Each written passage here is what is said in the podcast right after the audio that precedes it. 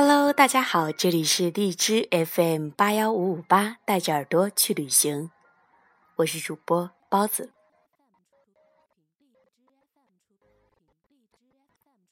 如同深入丛林和雪山的奥德赛，又有着阿基尔上帝之怒中的疯狂气质，再加上印第安部族的神秘色彩，乃至如荒野求生一样的原始气息。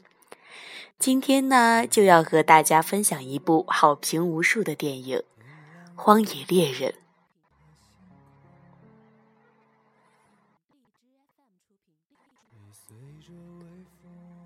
荒野猎人》是根据朋克尔·朋克同名长篇小说改编，故事讲述19世纪一名皮草猎人被熊所伤，并被其他猎人抢走财物，抛弃荒野。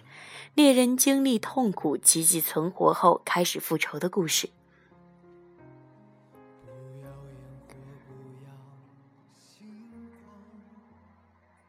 这部电影呢，我是和最好的朋友去电影院看的，我觉得从头到尾都非常的精彩，建议大家呢一定要去电影院里面看。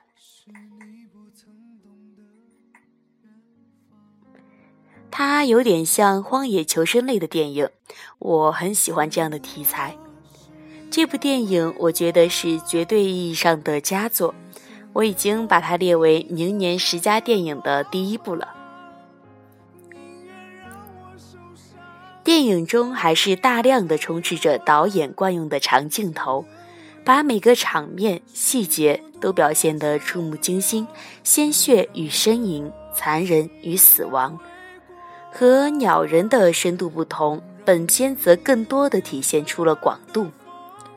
广角镜头下，落基山脉的壮丽风光一览无余，一个种族的命运正在上演。在看之前，身边的很多朋友都说这是一个关于复仇和生存的故事，但穿越表面文本之后，还有另一层。生存是一层，复仇是第二层，第三层还是回归本源问题，也是人究其一生都想要弄明白的，那就是信仰。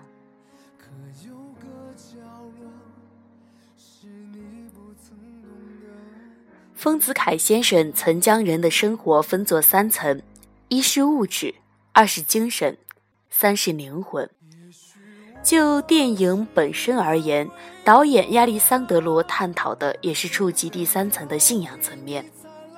格拉斯在儿子死后曾见到过一次幻象：破败的教堂、摇晃的钟、从墙上剥离的圣像，以及逐渐走进自己的儿子，与之拥抱。当然，镜头一切，他只是在抱一棵树，如他崩溃的信仰。作为一个荒野之中近似于孤魂野鬼、一无所有的人，唯一的信仰早已被复仇取代。一旦复仇完成，只能遁入虚无，怕是连那残破的教堂也要坍塌。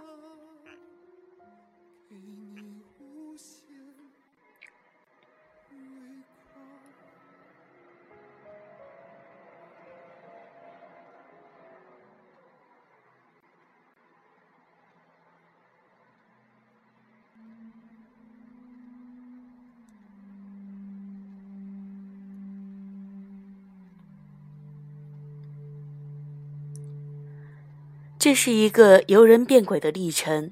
格拉斯替他身后实行毒手的白人群体承担了远比血更深的代价。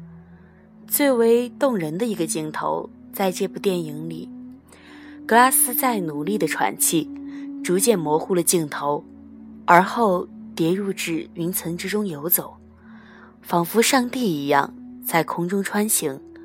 远处只有模糊的太阳穿透出少许光线。格拉斯的呼吸声从四周包围而来，天地一片寂静，如刚创世。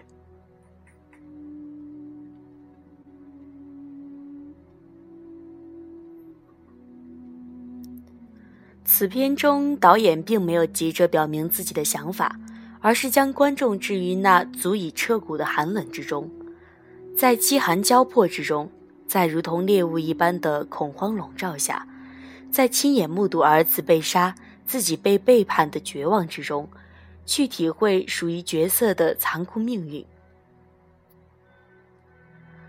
莱昂纳多不仅增肥到连粉丝都认不出来，而且还胡子拉碴、蓬头垢面。在冰天雪地的环境中，他喘着粗气，胡子上面都结着冰渣，极地般的寒冷仿佛都能透过银幕穿进骨髓。极端条件下，更能磨练出钢铁的意志。生存的信念也更能被激发出来。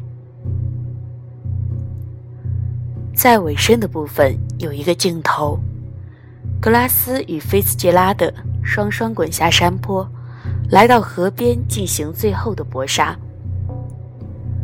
后方的远景峡谷里正好洒来一束夕阳。我们无法分辨这是在朝阳还是夕阳的时候拍摄的。我们看到的是一个时刻，一束上帝洒下来的追光。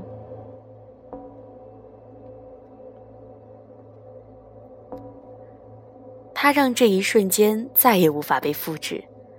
在这个极美的地方，复仇与猎杀，生存与死亡，动物与动物之间，人类与动物之间。人类与人类之间，总是在这片天地上，同一片土地上，轮番上演这些重复的戏码，生存权的斗争。而令他一路活下来的，是传承的信念，是他教给儿子的，是儿子念给他的。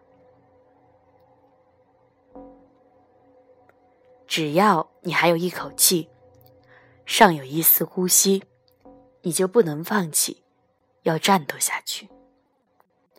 而格拉斯在几次生命游离的梦中，梦到了妻子的死，妻子的凌空漂浮，风中的话语，麦田的对视。无论多么的艰难，这永远是他心中最美好的瞬间。而他也认为，妻子一直在看着他。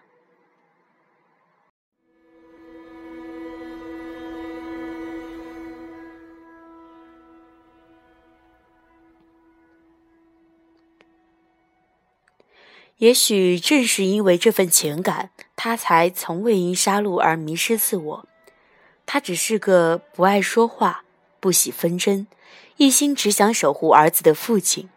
影片中最感人的一幕是正在河边觅食的格拉斯遇到驯鹿群渡河，条件反射的迅速拿起拐杖，瞄准，射击。这是稳准狠的一枪。他就是这样一位出色的猎人。逃避制裁，做向导，与印第安部落无法避免的斗争，是他不得不选择的生存立场。当杀子之仇已报，他最后臆想中的妻子，是微笑的，是转身离去的。此刻，他与亲人之间、与自我之间的救赎圆满了。而当妻子走远，剩下的将是无比的空虚与恐惧。就像汤姆·哈迪扮演的队员菲茨杰拉德说的：“无论你做什么，都无法让你的儿子回来了。”在这个复仇的循环里，没有胜利，也没有喜悦，只有一颗流淌的心。